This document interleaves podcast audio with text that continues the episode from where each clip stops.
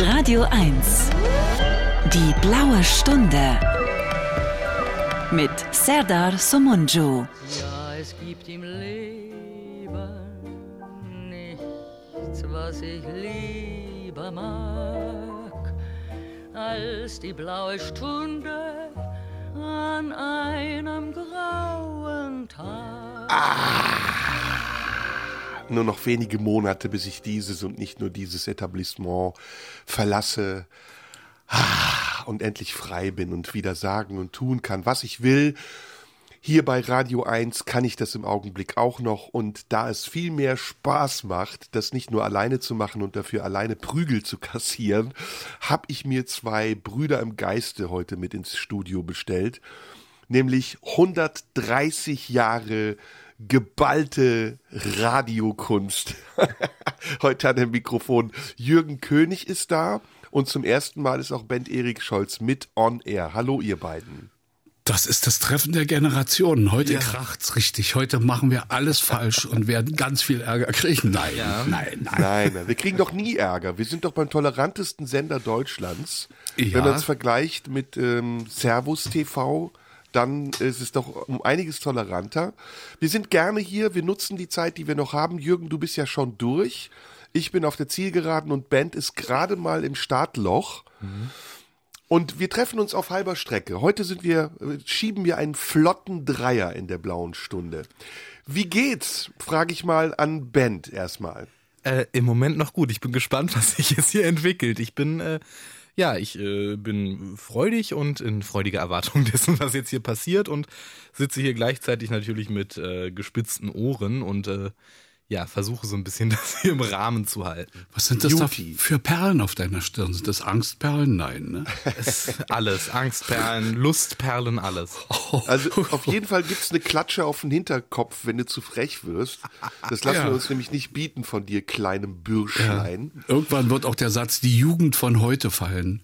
Genau, genau. Ich freue mich drauf. Wahrscheinlich sogar von mir. Und Freundchen. Freundchen werden wir auch sagen. Ja, Freundchen. Gibt's noch, äh, das war ja das, was deine Eltern immer zu dir gesagt haben, ne, Jürgen? Ja, oft. Also meine Mutter Freundchen oder sonst immer Achim äh, Jürgen meistens. Achim Jürgen, geil. Achim äh, Jürgen und Achim war ihr Bruder und dann fiel ihr erst der Name ihres Sohnes ein. Aber Gibt's, das äh, war nicht böse gemeint, glaube ich. Gibt's was, was deine Eltern zu dir gesagt haben, Ben? Ähm, also äh, es gab unterschiedliche Spitznamen. Wenn es äh, Stress gab, dann äh, wurde ich beim vollen Namen angesprochen. Ah, ja, okay. Oder aber durch meinen Vater durchaus nochmal mit den Worten mein lieber Freund.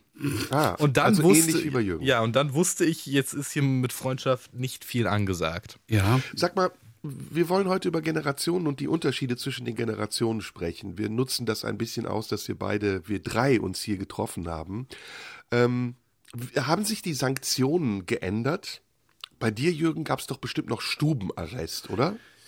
Ich hatte offensichtlich unfassbar äh, humanistisch erzogene Eltern. Ich habe nicht einen einzigen Tag Stubenarrest in meinem Leben gehabt. Ah. Und was passierte, wenn du über die Stränge geschlagen hast? Hm, oh, oh, um ehrlich zu sein, eigentlich nix.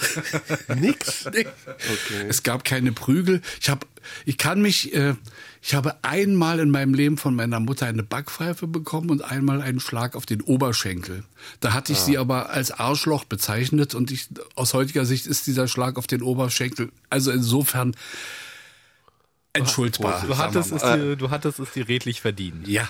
ja. Oh, oh, oh, oh, Vorsicht, Vorsicht, Vorsicht. Und, und bei dir, wie wurdest du gezüchtigt, ähm, ja, auch tatsächlich kaum, was wahrscheinlich auch daran liegt, dass ich jetzt so über die Stränge nie geschlagen bin und auch ein ziemlich liberales Elternhaus immer hatte.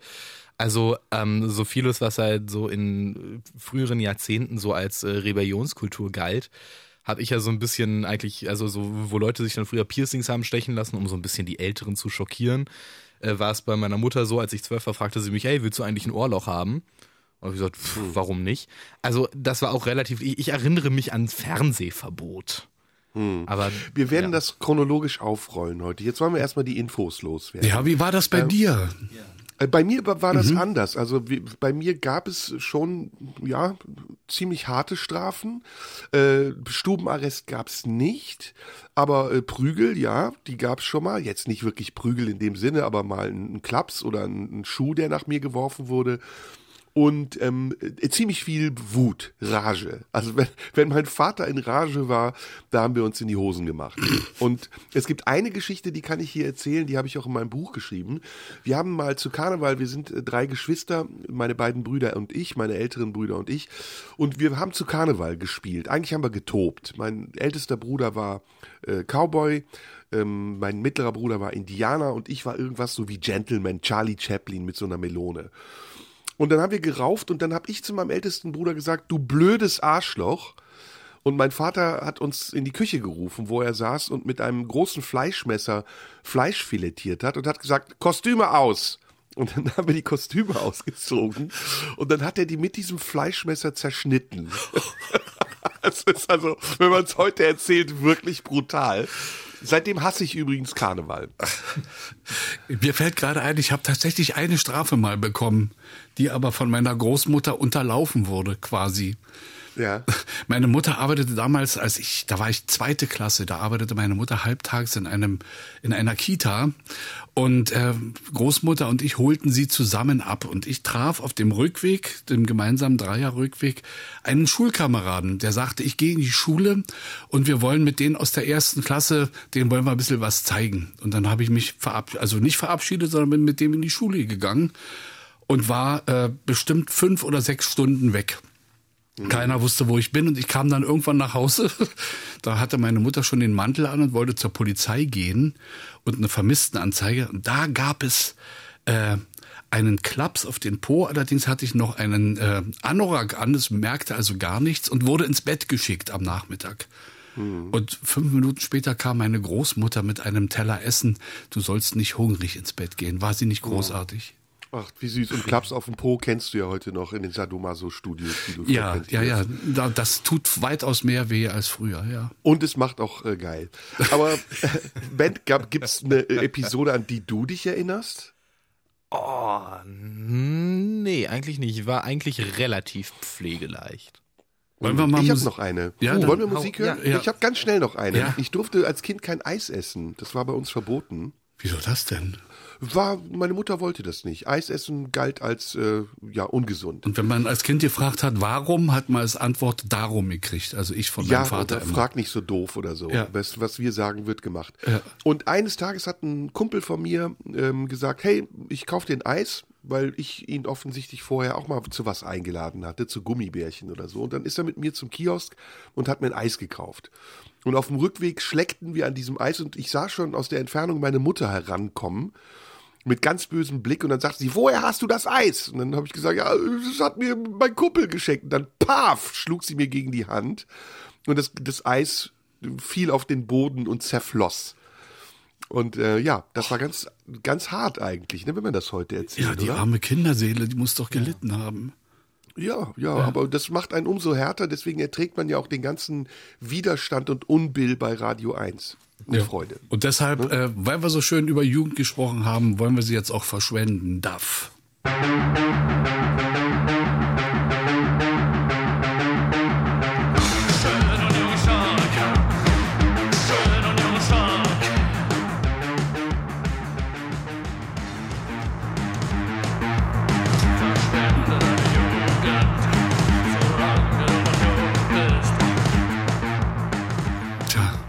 haben sie. Ja, Deutsch-amerikanische aber interessant, ne? Freundschaft. Ja. Man nimmt einen Loop und dann über einen Sequencer laufen lassen, Ja. Text wiederholen, vier Minuten, fertig ist der Song. Ja, das war damals 1981 die pure musikalische Revolution. Ja, und das Geile daran ist ja auch, wie die auch dann teilweise nochmal nicht nur einfach den Synthi eingespielt haben, sondern eben das auch noch durch einen Amp gejagt haben und dann überall, so zusammen mit Conny Plank, glaube ich, dann überall noch Mikrofone aufgestellt haben, Ja. um wirklich jede, jede hundertste Sekunde irgendwie, die da ein Echo entstanden ist, mit einzufangen. Also total Freundchen, geil. das ist mir ein bisschen zu altklug, was du da alles weißt. Der Song ist doppelt so alt wie ich, haben wir gerade Ja, festgestellt. der ist 41, 42 Jahre alt. Ist das nicht erschreckend? Unfassbar. Na, ich will mit euch äh, natürlich noch weiter über das Alter reden, aber wir müssen vorher erstmal sagen, wie alt wir sind. Jürgen, du bist 66, stimmt's? Äh, ein bisschen drüber. Ein halb, 66, ein halb, nee, 67 und zwei Monate. Okay, also, boah, als wir uns kennengelernt haben, hattest du noch eine 5 davor. Ja, es ist, das? nicht- das ist, das ist erschreckend. Ja. Uah, gut, ich bin jetzt 54, werde 55. Es ging auch ziemlich schnell, diese fünf Jahre mit der 5 davor. Mir, mir graut vor der 6, da Kann mich beruhigen. ja schon häufiger Ja. gewarnt. Und die Jahre gehen noch schneller, die Sechser. Ja. Und Bent, du bist jetzt 21, richtig? Genau, genau, ja. Boah, Wahnsinn. Okay. Wir werden am besten äh, nachher auch noch mal ein Spielchen machen mit Dinge, die wir nicht wissen und Dinge, die du nicht wissen kannst. Wie Klingt gut, das? klingt super. Bin sehr gespannt. Äh, Könnt ihr schon mal drüber nachdenken. Jetzt wollen wir, wir waren eben bei den Sanktionen, jetzt kommen wir mal zu den Unterschieden.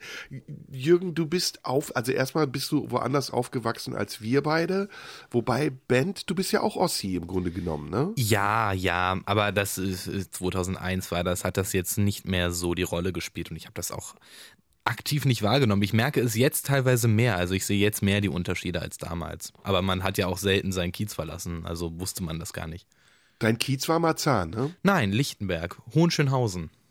Oh, das ist ja ganz Holla die toll. Waldfee. Aber Alt-Hohenschönhausen, da, gibt- da gibt's Also, schöne okay, du bist Ecken. doch Ossi. Du, Ja. du bist doch Ossi. Trotz Wiedervereinigung bist du Ossi, wenn du daher kommst. Ja, aber obwohl Alt-Hohenschönhausen ist, Ja, ist eine äh, ist- sehr bürgerliche Ecke gewesen Ach, zu diesen Spruch kann DDR-Zeiten. ich Das nicht ist, mehr hören. das ist so weit weg von Weißensee auch wieder nicht. Hatte auch kann gar diesen nichts. Spruch nicht hören. Nein, und hatte auch die Ecke gar nichts mit Sozialismus zu tun. Überhaupt nicht. Die Leute Ja, sind ja. dort, haben dort eigentlich immer, waren alle im Widerstand. Genau wie, Ja, in, dem, ja, genau wie in dem Komponistenviertel in Weißensee, wo ich aufgewachsen bin. Das waren alles nur Künstler und Hochbegabte, die da wohnten.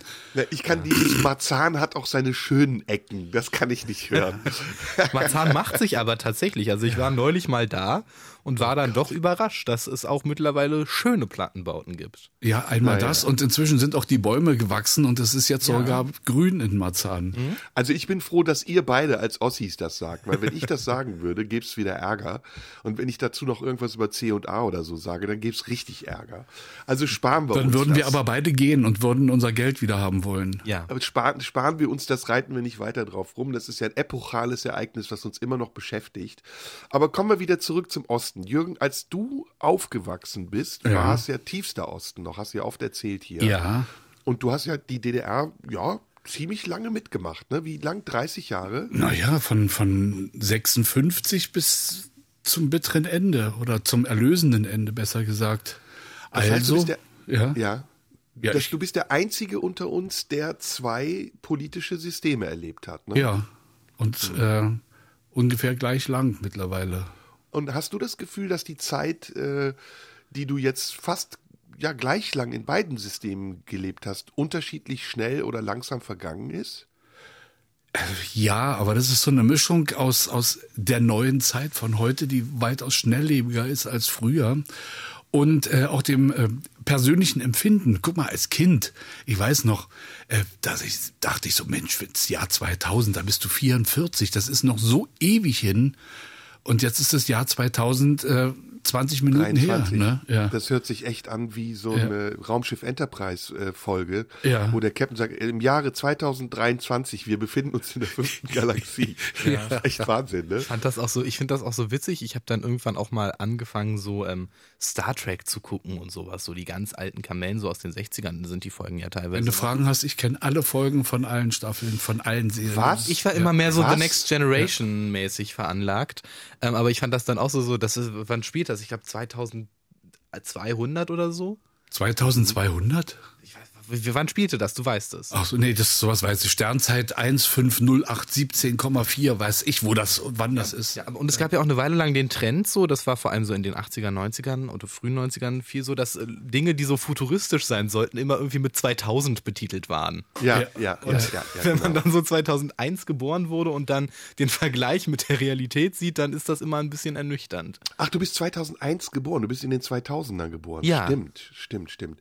Sag mal, ähm, Wollen wir mal unser Spiel mal so jetzt zu Teilen schon spielen? Und Klar. zwar, Ben, sag doch mal Begriffe, äh, die aus der Jugendsprache kommen, die wir raten müssen.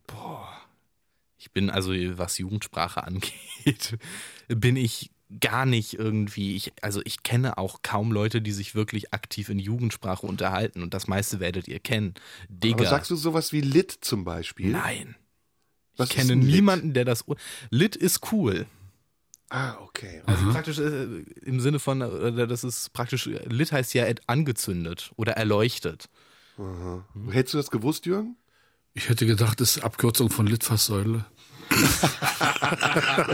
Weißt du denn, Ben, eine Litfaßsäule, klar. Hast du das schon, Ja, ja. äh, hast du das noch live Hast du erlebt? das schon mal gesehen? Ja, ich habe schon, ich habe schon Litfaßsäulen gesehen. Es existieren ja noch? auch. Ja, es gibt sie noch. Ich sehe regelmäßig Litfaßsäulen und ich weiß sogar, wie man es schreibt, nämlich mit 3S. Aber es, es gibt doch ähm, Dinge, die du nicht mehr gesehen hast, wie zum Beispiel eine Telefonzelle, oder? doch, doch, doch. Die Telefonzellen haben sie doch erst kürzlich zugemacht. Ich habe sogar Telefonzellen benutzt. Die gelben?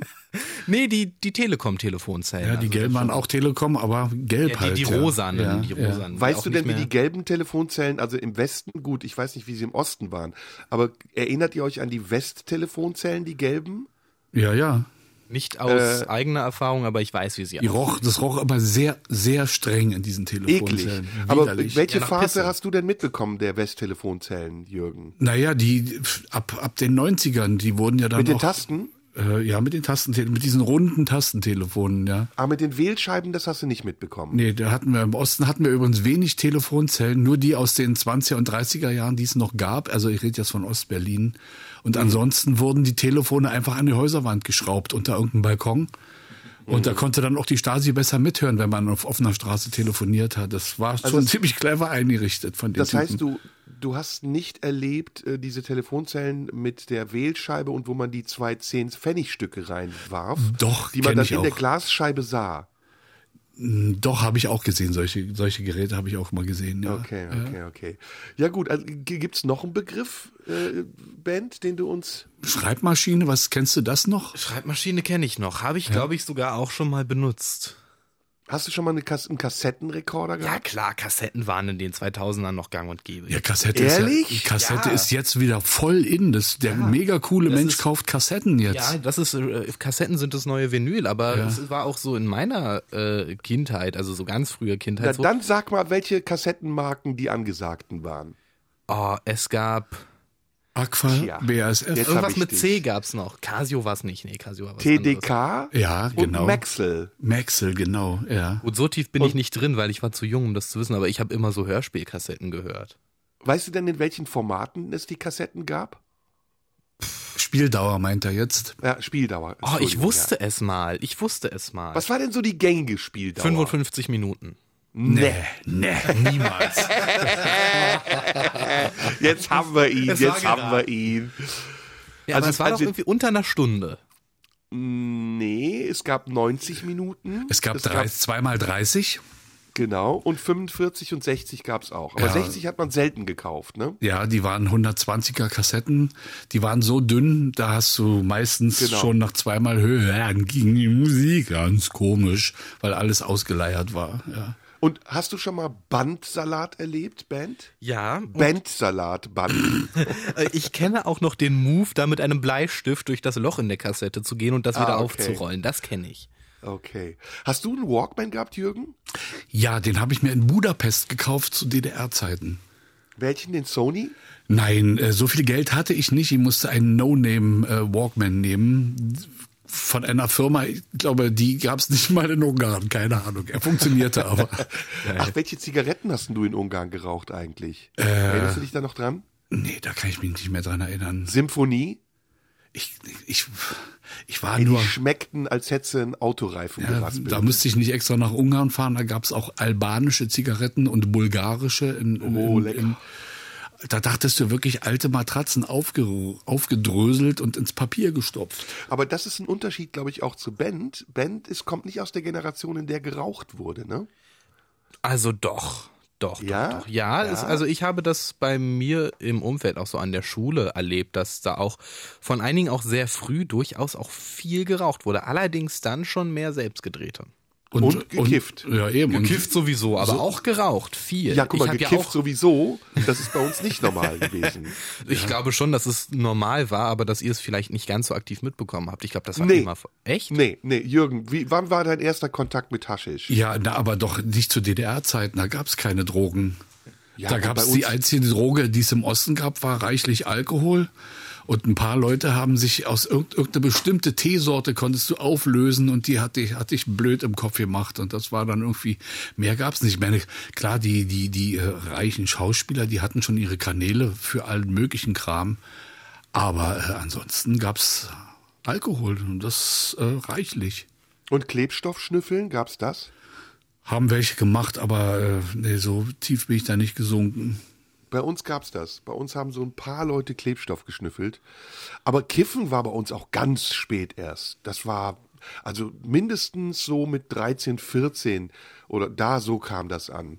Und vorher gab's nur Zigaretten. Und aber alle haben geraucht, alle.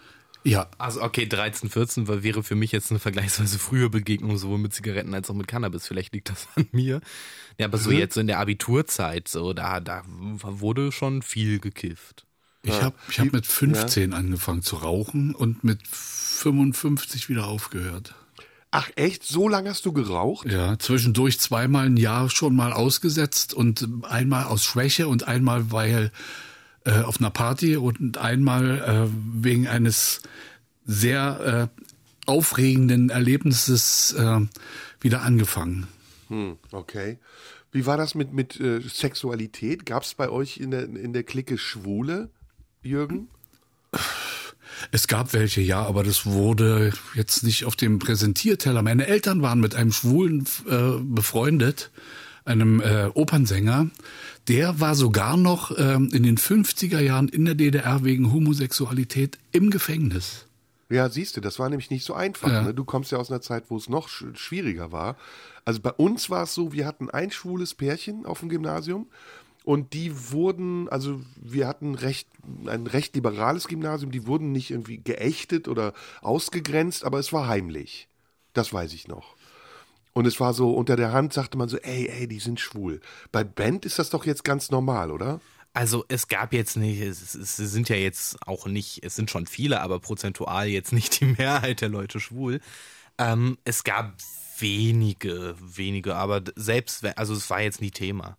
Vielleicht Aber dass man sich, genau, aber man konnte sich outen und es war jetzt nicht so ein Drama wie in den 80ern. Da war ja Outing, war ja das ganz große Ding. Ja, bei, bei mir war das auch so, dass äh, wahrscheinlich viele Leute, die mich so umgeben haben, ein Outing gar nicht für notwendig hielten. Weil we- wem sind sie Rechenschaft schuldig? Weißt du, woher das kommt mit dem Outing, Band? Äh, ich, ich, muss, ich muss primär tatsächlich an Rosa von Braunheim denken bei dem Begriff. Stimmt. Aber, ja. Der war nämlich zu Gast in der Sendung bei RTL. Der heiße Stuhl. Ja, du weißt das. Boah, sag ja, mal. Ich war mal du großer, bist ja Psycho. Ja, ich war mal großer Happe Kerkeling-Fan. Dementsprechend habe ich mich damit natürlich auseinandergesetzt. weißt du denn, wen er noch geoutet hat? Biolek.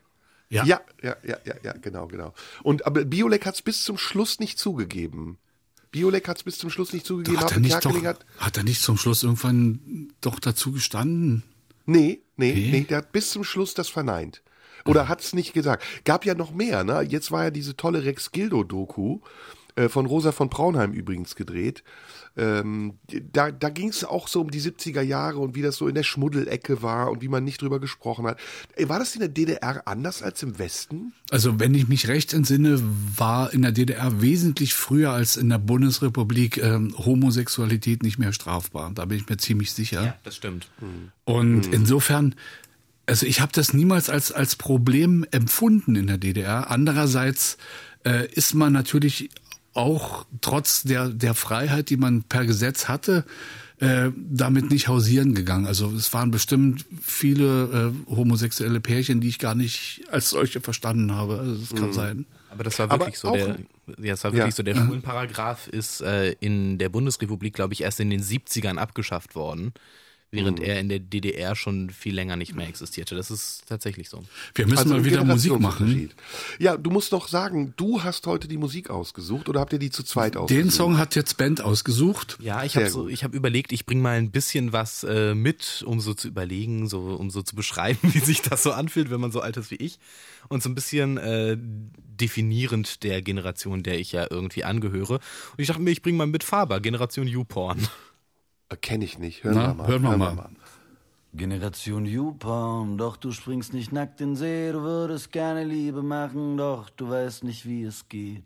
Hast die Welt gesehen, fliegst nach Lima in den Urlaub und nach China zu einer Klimakonferenz. Es ist so schön, kannst du die Welt so gut verstehen.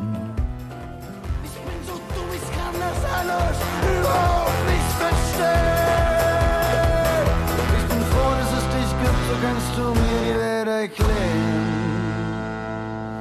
In der blauen Stunde sprechen wir heute zu dritt, Jürgen König, Bent Erik Scholz und ich, über unser Alter und unsere Generationen und die Unterschiede und Gemeinsamkeiten. Ich habe gerade, als die Musik lief, überlegt, wenn Jürgen du Bent kennengelernt hättest in seinem Alter, oder Bent, wenn du es dir vorstellen kannst, wie es wäre, wenn du in Jürgens Alter bist und ihr lernt euch gleichaltrig kennen. Glaubst du, ihr hättet Spaß miteinander? Oder ihr? Wen frage ich jetzt? Jürgen frage ich zuerst. Um ganz ehrlich zu sein, ich habe die Frage nicht ganz verstanden und Bent guckt auch ein bisschen ratlos. Nee, nee, nee. Ich, Schnell- ich Was, was meinst du, wenn wir beide jetzt Anfang 20 wären und würden uns Ne, du kennenlernen? bist, genau, du bist jetzt Anfang 20, Ben Ja. ist 20. Ja. Ihr lernt euch kennen. Ja. Was, was würdest du denken? Würdest du denken, das ist, der ist durchgeknallt? Oder wie warst du mit 20? Ich war so ähnlich wie Bent, muss ich ehrlich sagen.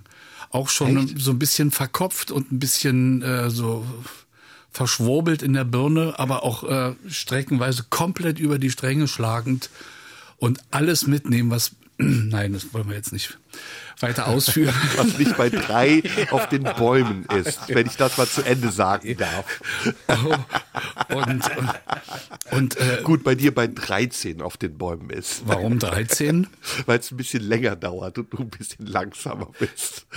Freundchen, an, um das Wort Freundchen jetzt mal Da zu war's, verwenden. da ne? war's, Ja. genau. aber eigentlich ist es ja ein Kompliment. Ja, als ich anfang, als ich noch, ich muss noch schnell zurückpöbeln. Als ich so alt war wie Bent, war ich auch so drahtig wie Bent und so durchtrainiert und so sportlich, Freundchen. Ja, ja, ja. Aber jetzt, Ben, du, also du stell dir vor, du bist 66, 67. Kannst du dir das überhaupt vorstellen? ich bin da so ein bisschen zwiegespalten. Einerseits natürlich nicht, andererseits glaube ich, dass sich ja dass irgendwann ja jetzt so viel sich zumindest so von der Mentalität her nicht mehr tut. Aber was verbindet uns dann? Also was verbindet uns drei? Wir können ja gut miteinander und ähm, trotzdem sind wir zum Teil ja sehr weit auseinander. Ich mit Jürgen nicht so viel wie du mit Jürgen oder mit mir. Aber irgendwas muss doch sein, was uns verbindet. Ist es das, was Jürgen eben gesagt hat? Dieses ähm, verrückte, über die Stränge schlagende, verwegene? Also wir haben ja, äh, ich glaube, wichtig ist, wir haben ja keinerlei Kommunikationsschwierigkeiten untereinander, was ja nicht immer so ist. Manchmal, ich gibt Leute, mit denen ich mich unterhalte, da weiß ich gar nicht, was wollen die von mir, was wollen die, was denken die.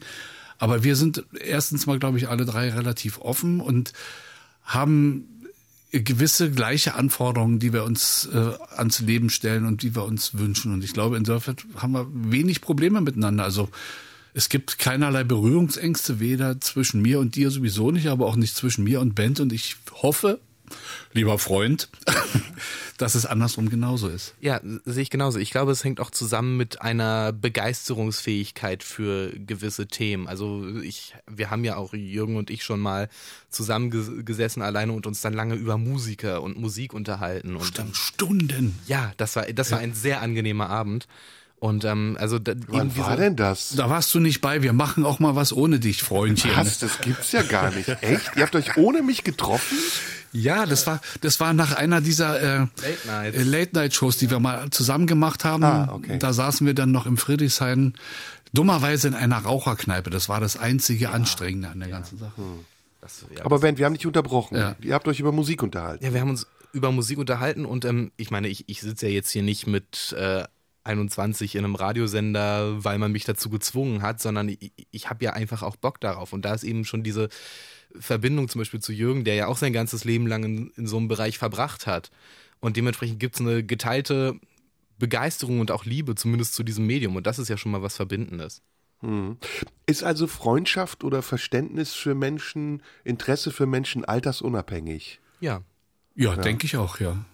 Ja, ist jetzt eine sehr obsolete Frage, weil also wir haben es ja jetzt schon, wir wissen es eigentlich schon, dass es so ist. Aber woran scheitert das dann oft? Also warum reden Generationen oder ist das nur mein Eindruck? Aber warum reden Generationen so selten miteinander? Weil die Begeisterungsfähigkeit übereinander. fehlt.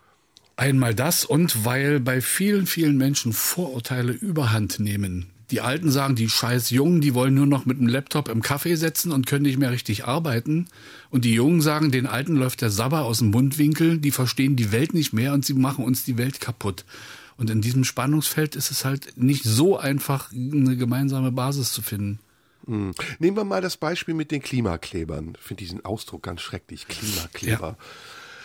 Ist das ein Phänomen, was auch damit zu tun hat, dass Generationen sich nicht verständigen? Also da ist eine junge Generation, die sich Sorgen macht um das Klima, um die Welt und die Menschheit. Und da ist eine ältere Generation, die immer schon so gelebt hat und sagt, das ist alles übertrieben. Hat das was mit, den, mit dem Alter zu tun oder ist das, sind das unterschiedliche politische Einstellungen? In diesem speziellen Fall, glaube ich, ist das nicht so, dass das äh, was war. Also die Klimabewegung kam ja ursprünglich aus den 70er Jahren. Das war damals, gab es in New York eine der größten Demonstrationen, die es jemals gegeben hat bis heute. Also ich glaube nicht, dass das jetzt da zwangsläufig politisch ist, sondern ich glaube einfach, dass die Form da in diesem Falle etwas in dieser Art bisher Unbekanntes ist und dass man sich daran eben so ein bisschen stö- stört, dass es eben so mit den bisherigen Gewohnheiten und auch den, den Gewohnheiten, die man an Protest hat, äh, bricht. Jürgen, geht dir das genauso? Ich denke immer, Bent ist mit 21 viel klüger, als ich mit 21 war. Äh, davon ist auszugehen, ja, das denke ich auch öfter. Das, äh, Also, ich, dass er ja, klüger ist als ich oder als du? Na, als du, als ich geht nicht. Nee, aber, aber mal ernst nochmal gefragt, ist Ja. so, ne? Ja, also es, auch ähm, wir, mit 21 habe ich mich eigentlich nur damit beschäftigt, mein Studium irgendwie hinzukriegen und nebenbei äh, ein lustiges, lockeres Leben zu führen. Die Umwelt war mir egal. Politisch konnte ich nichts bewirken in dieser komischen DDR. Also hat man sich aufs Feiern verlegt und aufs, Man war so ein ne? Stenz, ne? Ja, also, ja. Kennst, kennst du den Ausdruck, Bent? Nee. Stenz ist, so ein, ist aber mehr ein bayerischer Begriff, ne, oder? Ja, ja, ist, ist ein Ur, ein, ein, ein urtümlich, sagt man urtümlich? Ja, sagt man. Ne? Mhm. Altertümlich, also es ist ein, ein geschwollener alter Begriff für junger Mann, Stenz. Mhm. Ne, pubertierender, äh, wie nennt man das sonst noch? Äh, in der Türkei ist es schön, da heißt es äh, verrücktblütiger. ist lustig, ne? Das ist geil. Verrücktblütiger. trifft's Delikant, gut, ja. ne? ja. Ja, wie ist das denn? Äh, zum Beispiel, Ben, du hast viel gelesen, ne? La- Lass mal vergleichen. Was heißt viel Äh, gelesen? Was habe ich mit was habe ich mit 21 gelesen oder mit 15, 16, 17? Ja, doch, da habe ich schon einiges gelesen. Oh, da Albert ich- Camus, der Fremde. Ich auch äh, Camus äh, und äh, natürlich Franz Kafka, jeden Buchstaben, den er geschrieben auch. hat. Auch hast du auch mit ernstem Blick in Prag am Grab von Franz Kafka gestanden? nee, ich Gibt's konnte ja nicht in, ich konnte ja nicht nach Tschechien Ach lange so, Jahre. da gibt's ein Ich Foto. Gibt's ein Foto von mir. Da stehe ich, bin glaube ich so 18, 19, vielleicht 20 und stehe mit total todernstem Gesicht am Grab von Franz Kafka. Das war so mein mein Altar. Und Konntest du in der DDR Kafka lesen? ja, ja, ich War hatte der nicht irgendwie auf dem Index? Nein, nein, nein. Meine Schwiegermutter hatte Beziehungen zu, zu den Verlagen und hat mir, es ist im Osten erstaunlich viel erschienen. Zum Beispiel auch Robert Musil, der Mann ohne Eigenschaften. Und, und, und also die ganze Weltliteratur ist schon erschienen, natürlich in Auflagen, äh, die man im, im Bücherladen kaum bekommen hat. Ne? Und deswegen. Komm, wir grenzen Band wieder Ja, aus. ja. Band, wofür steht BDW? Äh, Jürgen weiß es. ja. Das ist ja, ist ja aus der DDR, was du da jetzt sagst, ne? Ja, ja, ja, ja. Bund Deutscher. Nee, das ist, das, das, das, Bund ich meine was deutscher anderes. Wichser. Nein, äh, klärt mich auf. Bücherei der Weltliteratur. Ui. Bücherei oder Bibliothek? Oder Bibliothek, eins von beiden, ja. Ah, Ja, doch, das sind da- nämlich das habe die ich mal Bücher- gehört. Ja. Ja. Die gab es in der DDR oder erklär du es, Jürgen? Ja, das waren, das waren sozusagen wirklich, äh, ja, wirklich Weltliteratur. Die, das waren so, so relativ preiswerte Taschenbücher, die man dann auch wirklich Nee, gesammelt. gab es auch als Hardcover. Gab's, auch als ja, also Hardcover. ich, ich kann mich nur an Taschenbücher erinnern. nee, gab's auch als Hardcover. BDW gab's also mindestens im Westen und das waren die billigen Versionen. Ja, dann habt ihr im Westen das Hardcover gekriegt und wir die Schwarten im Osten. Also kann sein. Egal, auf jeden Fall war das wirklich, das konnte man alles lesen. Das war wirklich Weltliteratur. Also auch nicht nur russische oder polnische, sondern eben auch amerikanische, französische, südamerikanische, spanisches. War toll. War sehr beliebt. Was ist denn deine Literatur, Band? Was liest du denn? Ach, ich lese ganz unter. Ich hatte eine Zeit lang jetzt neulich, wo ich einige Sachbücher gelesen habe. Ähm, ich habe irgendwann mit 13, was auch immer mich da geritten hatte, mal Faust 1 gelesen. Ich weiß auch gar nicht, warum ich das so, warum ich das wollte. Ich habe auch 80 Prozent nicht verstanden, aber ich fand es schon irgendwie, ich fand es sprachlich halt begeisternd irgendwie und ich fand die Sprache so toll. Ich habe auch eine Zeit lang äh, eine Phase gehabt, wo ich halt sehr viel auch Sebastian Fitzek zum Beispiel gelesen habe und so Thriller-Gedöns. Ähm, und jetzt, äh, ja, ich kann gar nicht genau. Ich lese Stuckrad sehr- Barre liest Stuckrad, ihr jetzt. Stuckrad Barre habe ich gelesen, habe ich auch also ziemlich alles gelesen, was der geschrieben hat. Den finde ich auch so rein schriftstellerisch großartig. Ich lese sehr durchmischt, sehr Mhm. unterschiedlich. Aber bei den Kultbüchern gibt's, glaube ich, tatsächlich einen Unterschied zwischen uns. Ähm, Jürgen Fänger im Rocken, hast du das gelesen? Ja, ist in der DDR erschienen. Und was ich natürlich auch gelesen habe, mit 16 alles von Hermann Hesse. Wahrscheinlich habe ich nur ein Viertel davon verstanden überhaupt, aber ich habe das alles gelesen. Was denn, äh, was war dein Lieblingsbuch? Siddhartha? Steppenwolf? Glasperlenspiel Steppenwolf, ne? und Steppenwolf und Glasperlenspiel, würde ich sagen. Und äh, der große Gatsby zum Beispiel? Nee, das gab's nicht. Ne? Das gab's auch in der DDR. Das Taschenbuch, ja, hatte ich. Aber ich Ah, habe es okay. bis heute noch nicht gelesen. Steht noch in meinem ungelesenen Geiles Regal. Buch. Ja. Geiles Buch. Du's gelesen, Francis Ben? Scott Fitzgerald. Ja, ne? F. Scott Fitzgerald. Ja, Äh, also der große Gatsby war mir, das hatte ich im Englischunterricht, ich habe es also auf Englisch gelesen. Ähm, und das war mir immer ein bisschen zu, es war mir ein bisschen zu Haute Couture und Sozialplastik. Das hat mich nicht so erreicht, aber Hm. ich kann verstehen, dass Leute das gut finden. Kultbuch meiner Jugend auch war Schachnovelle von Stefan Zweig. ja, Stefan Zweig habe ich auch geliebt. Also ja. so weder Hesse noch Zweig habe ich bisher gelesen, was ich echt seit Jahren vorhabe. Ich schieb's irgendwie immer vor mir her. Fang Ja, mit Stefan. Zweig an. Das ist äh, unterhaltsam, lehrreich und interessant. Vor allem diese kleinen Biografien. Wie, Hm. wie, wie hieß denn das Buch mit diesen ganzen kleinen, wo weiß ich, Lenin und noch was alles Mögliche? Ja, ich habe äh, Ah, komm nicht Verwirrung der. Gefühle gelesen. Das ist ja dieser der schwulen Roman, wo der Professor sich in seinen Studenten verliebt. Ähm, war so eine Phase, ne? Da war also der auch Thomas Mann war ja da so angesagt. Ja, Hast Thomas du Thomas Mann, Mann- gelesen? Äh, nee, ich habe äh, über Thomas Mann viel gelesen, aber ihn selber noch nicht. Ich habe mich tatsächlich immer mehr für, für den Sohn interessiert, für Heinrich Mann. Heinrich Aber Thomas aber Mann der- Heinrich Mann war der Bruder, genau. Ich meinte den, den Klaus Sohn, Mann. Klaus meinst du? Mann, genau, ja, ich habe das gerade. Der Mephisto Golo. geschrieben hat. Mephisto, Mephisto, ja, Golo war ja der Historiker und Klaus war aber der ähm, etwas dramatische, auch so auch so berufsjugendliche Sohn, der dann auch so ganz äh, herzzerreißend versucht hat, tolle Bücher zu schreiben. Ihr, und ihr sagt jetzt gerade, ihr sagt jetzt gerade den Namen eines Kultfilmes, Mephisto meiner Jugend. Ihr Ja, noch andere ja. Kultfilme? Mephisto. Ja, mein absoluter Kultfilm aus meiner äh, Jugendzeit ist eindeutig von Andrei Tarkovsky Stalker. Siehst du, habe ich gar nichts mit zu Ein, tun. ein hochphilosophischer Film, den ich, glaube ich, 20 Mal im Kino gesehen habe. Das ist im Prinzip, ich glaube, der geht fast drei Stunden und äh, äh, wurde als Science Fiction verkauft, ging aber eigentlich nur um den Sinn des Lebens die ganze Zeit. Das boah, Hammerfilm. Russischer Film, ne? Ja, Ich bin gerade am überlegen, also mir fällt jetzt so im Moment, weil Filme sind gar nicht mein Gebiet, mir fällt als erstes Avatar ein, aber wahrscheinlich die Harry Potter Filme. Boah, ganz Generation. andere Generation. Du, ganz andere Da Generation. passt jetzt sofort das nächste äh, Musikstück dazu, das heißt nämlich Generationskonflikt. Und kommt, auch der Name passt, von Kafka. Sehr gut. Hören wir. Yeah. Ehrlich, ich hasse meine Generation. Ich würde mich gern selbst sehen in einem Film, Super 8 ohne Ton. Lange Haare, langer Bart, geteilte Nation. Mit 20 anderen Freaks einfach gemeinsam gewohnt. Ohne Konsum in einer Form, die auch genormt und normal ist. Hoffnung auf Evolution.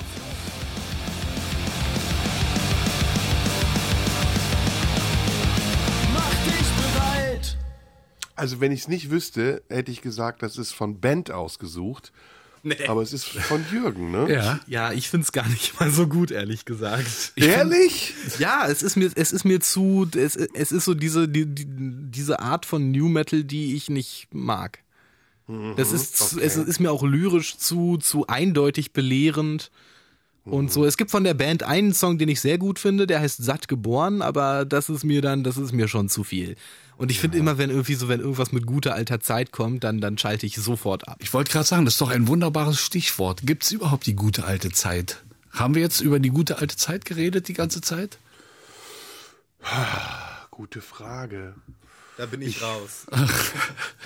Also ich bin schon manchmal nostalgisch, wenn ich denke so, boah, früher gab es echt viel weniger Möglichkeiten zu kommunizieren. Dafür hat man aber bessere Dinge gesagt. Ähm, es ist nicht besser geworden, ne? dadurch, dass man mehr Wege hat, sich äh, zu unterhalten.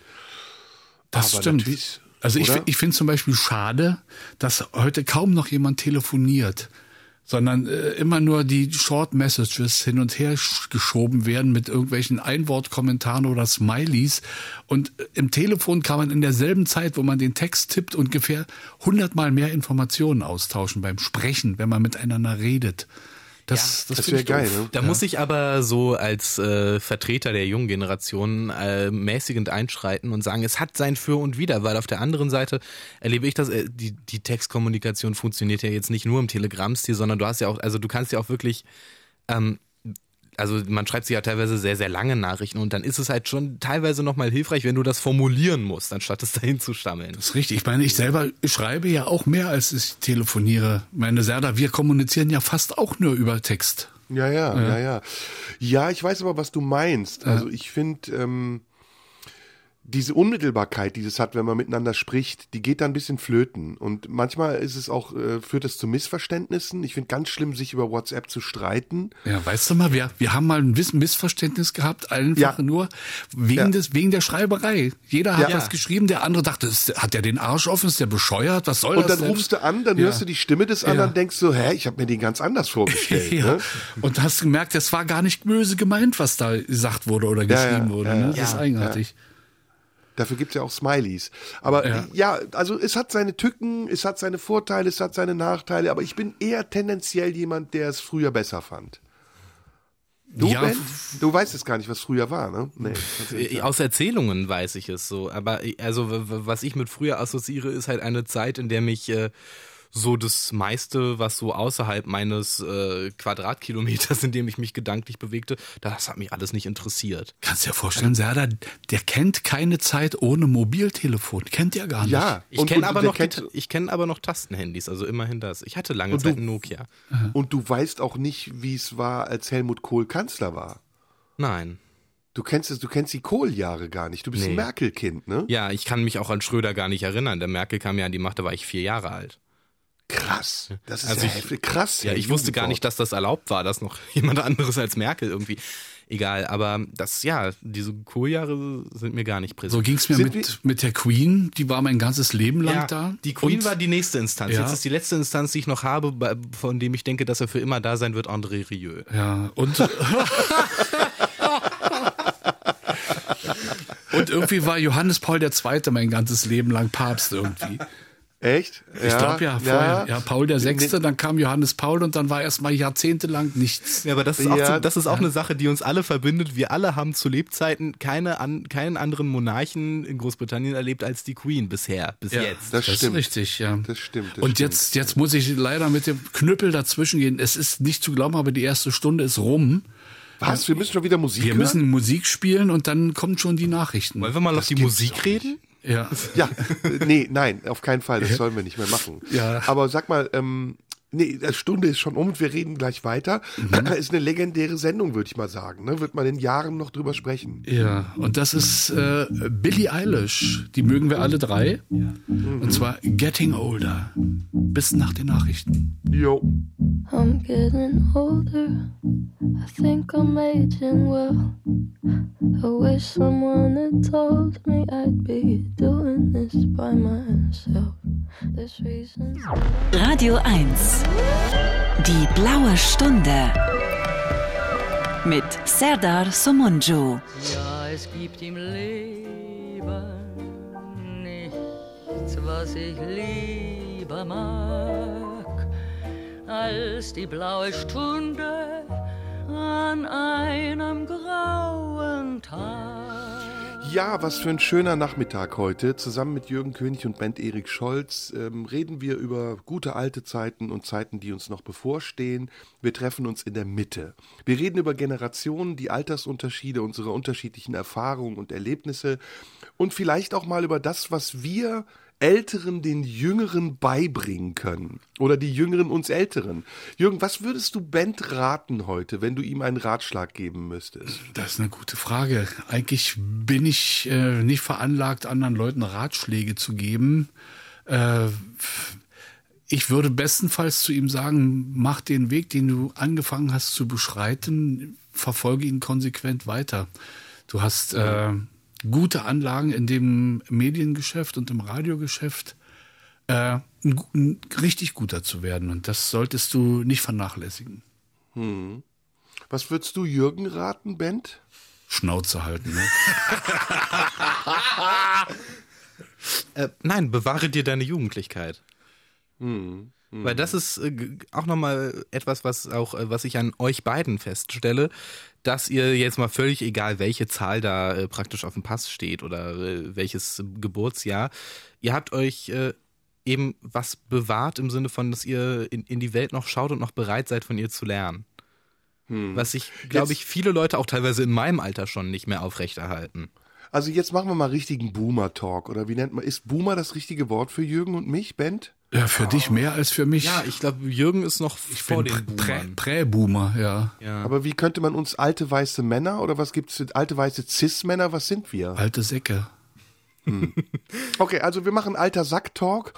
Ähm, Jürgen wird das alles wiedererkennen, was ich sage, und vielleicht ist das auch so ein, ein stiller Rat an Bent, nämlich dieses, ja, das fortschreitende Alter. Ab, ab wann beginnt's ernst zu werden, Jürgen? Worauf können wir uns festlegen? Ähm, äh, mit fünf beginnt's ernst zu werden, aber da ist man meistens sozusagen auf dem, auf dem Hö in den 50er Jahren, also altersmäßig ist man, glaube ich, auf dem, Nee, früher. Auf dem- 30 bei mir. ja, also sagen wir mal, ich fühlte mich richtig wohl in dem, was ich mache, so ab Mitte, Anfang Mitte 40, ja, das Wann stimmt. warst du erwachsen?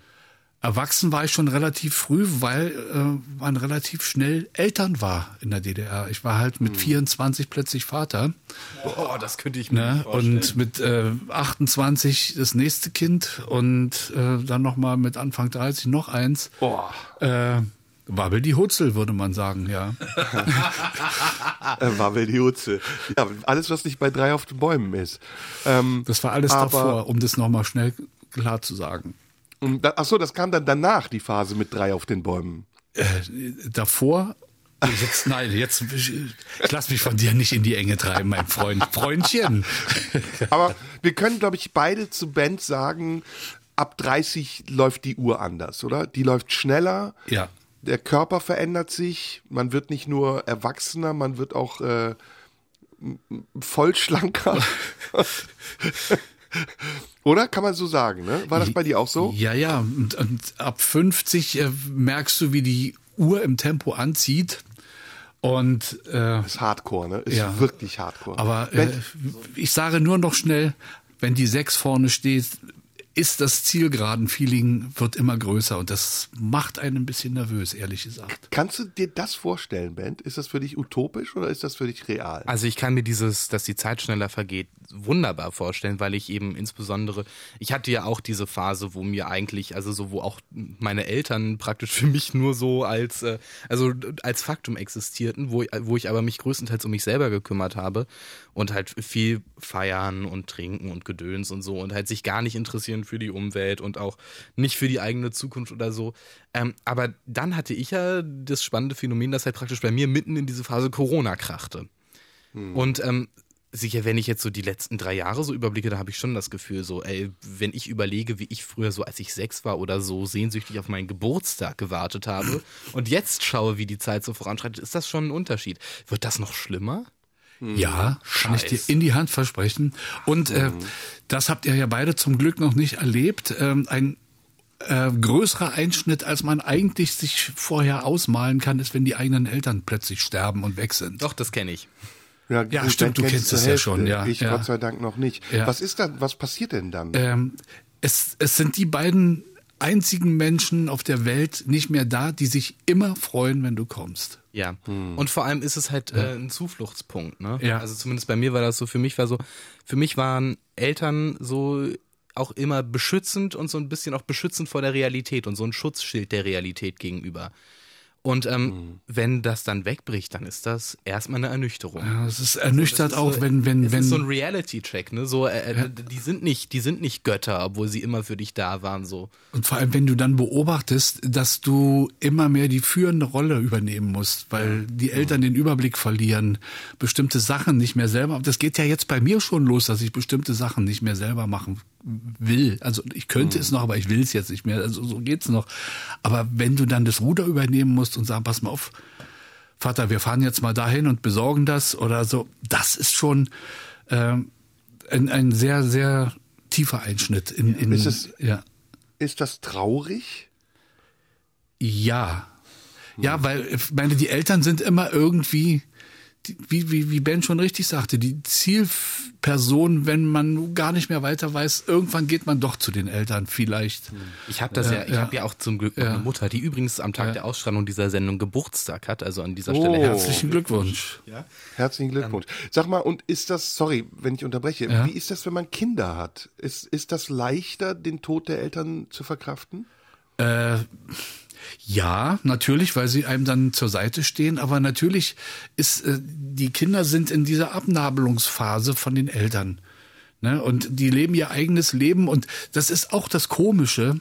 Äh, meine Mutter hat immer zu mir gesagt, ja, na, du rufst so selten an und ich habe dann immer gesagt, ja Mensch, das Telefon ist so erfunden, dass es in zwei Richtungen gibt und äh, ja, aber ich, du hast so viel zu tun und ich will dich nicht stören ständig und ich sag, wenn ich keine Zeit habe, dann sage ich Bescheid. Und weißt du, wobei ich mich ertappe? Ich äh, will auch meine Kinder nicht stören, weil die so viel zu tun haben. Ne? Und sagen mir dann immer, nein, wir haben abgemacht, wenn sie keine Zeit haben, sagen sie es mir. Aber ich, dieser Gedanke ist bei mir auch da plötzlich. Und wie ist das bei dir, Bent? Also du hast ja keine Kinder. Du hast mal gesagt, du kannst dir aber vorstellen, Kinder zu haben, ne? Ja, aber also auch nicht mit 24. Da Ja, das ist ja noch hin, das ja, sind noch ja. drei Jahre. Pff, drei Jahre gehen schnell. Drei Jahre gehen sehr schnell. Vor drei wann Jahren. denn? Also wann kannst du es dir denn vorstellen? Ich würde das nicht an der Zahl festlegen, sondern das hängt so ein bisschen von der Lebenssituation ab. Also wenn ich immer noch nebenbei so ein bisschen studiere und so mal hier, hier in Potsdam ein bisschen rumhüpfe und dann aber auch mal irgendwie in Berlin beim RBB und so ein bisschen zwischen allen Stühlen sitze, in der Zeit halte ich das nicht für verantwortungsvoll, irgendwie äh, ein Kind großzuziehen. Ich hatte mal ein Erlebnis als Kind, ähm, das will ich euch kurz erzählen. Da war ich, glaube ich, sechs oder sieben, aber ich erinnere mich an den Moment sehr genau. Ähm, ich war, hockte auf dem Küchenboden und habe irgendwas gemacht, gemalt, gespielt. Und plötzlich ging mir ein Gedanke durch den Kopf, nämlich, wie super toll, dass das hier alles um mich herum organisiert und bezahlt ist. Eltern haben auch immer Geld ne, in der Vorstellung des Kindes. Ja, Und, ich, und mir wurde plötzlich bewusst, ey, da ist Essen im Kühlschrank, die Heizung ist an, das, die Miete ist bezahlt. Wie geil ist das? Und irgendwann später im Alter habe ich gedacht, boah, krass, ich kann das selber. Ich zahle selber Ja. Miete und kauf selber ein. Also, ihr wisst genau, welchen Gedanken ich meine, oder? Ja, bei, bei mir ging es so, als ich äh, ausgezogen bin von zu Hause und dann im, im Supermarkt oder in, in, in der Ka- Kaufhalle ist auch so ein DDR-Begriff stand und ähm, dann so tatsächlich verglichen habe die Blattpreise von Toilettenpapier. Und, und so Waschmittel und so kaufte und so, so verschiedene Sachen zum Vorbehandeln, damit die Flecken irgendwie nochmal. Und da dachte ich mir so, meine Güte. Ja, Jetzt, jetzt bist du, das ist wirklich Next Level. Da, da, da fällt mir, es ist, es ist zwar unfassbar peinlich, aber es ist auch wieder so lustig, dass ich das erzählen muss. Ähm, weil du das gerade sagtest. Für mich war ähm, Essen gab's im Kühlschrank, bis ich äh, 18 war. Und war auch immer genug da und die Frage, was gibt's zu essen? Und Mutti hat gekocht und hingestellt. Ne? Dann äh, wurde ich zwangsweise zur Nationalen Volksarmee eingezogen, anderthalb Jahre. Da hat man dir befohlen, wann du zu essen hast und wann nicht. Und dann kam ich wieder und äh, musste noch mal ein Vierteljahr bei meinen Eltern wohnen, bis ich dann in Berlin anfing zu studieren und im Studentenwohnheim wohnte. Und das war nicht so, wie es heutzutage Oh, ist, ich weiß, dass ich ein Einzelzimmer hatte, sondern äh, ich hatte ein Viermannzimmer. Wir waren also zu viert und es war sozusagen nach der ersten Nacht früh holten die anderen drei Mitbewohner aus dem Kühlschrank ihr Essen raus und frühstückten. Und, mir fiel auf, scheiße, du hast ja gar kein Frühstück. Ich, ich, hatte, ich hatte nichts. Ich hatte keinen Kaffee, kein Brötchen, gar nichts. Ich hatte einfach überhaupt nicht daran gedacht, dass man sowas selber kaufen muss. Ein echtes Muttersöhnchen. Ja. Wie geil. Ja gut, Ja. Darauf, darauf war ich gut vorbereitet, weil ich halt dann eben auch so in der Zeit, in der ähm, eben das mit meinem Vater geschah, äh, eben auch dann öfter mal, weil weil meine Mutter dann eben auch zu tun hatte, auch viel alleine zu Hause war und da schon mal so ein bisschen üben konnte, wie so organisieren geht und so einkaufen und so kochen und so. Das konnte ich dann schon ein bisschen. Aber ähm, was mir aufgefallen ist, als ich ausgezogen bin, war ein kompletter Verlust der Rituale. Also so, ich, ich wusste halt, wenn ich so bei meinen Eltern so, da war es so, da hat man am Wochenende gemeinsam gefrühstückt. Ja, und du konntest die Uhr nachstellen quasi. Ja, Ich, ich, ich wohne alleine. Ich frühstücke manchmal um sechs, manchmal um zwölf Uhr. ja. So, das ist völlig Aber was auch passiert, äh, sorry, was, was auch passiert ist, dass man so Strecken plötzlich hat. Ne? Also äh, ich wohne hier schon zehn Jahre oder ich stehe schon 30, 35 Jahre auf der Bühne, so dass man denkt, Alter, das, was sind das für Zahlen? Ja, ja. Ne? 35, das ist so wie Leute, die früher vom Krieg erzählt ja. haben. Ich habe 35 Jahre lang Radio gemacht. 35 Jahre. Ja, unfassbar. Oder ja, auch hier Radio 1 für mich ist jetzt auch eine Strecke. Sind jetzt sieben Jahre. Das, das musst du dir mal vorstellen. Da war Band äh, 14, 15, als wir angefangen und habe haben. aber auch schon Radio gemacht. Ah ja, stimmt, du hast schon Radio gemacht.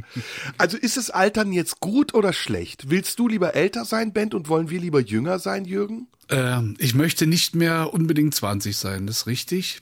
Aber ich möchte, es würde mir ja schon reichen, wenn es einfach jetzt stehen bleiben könnte, das Alter. Aber das geht leider nicht.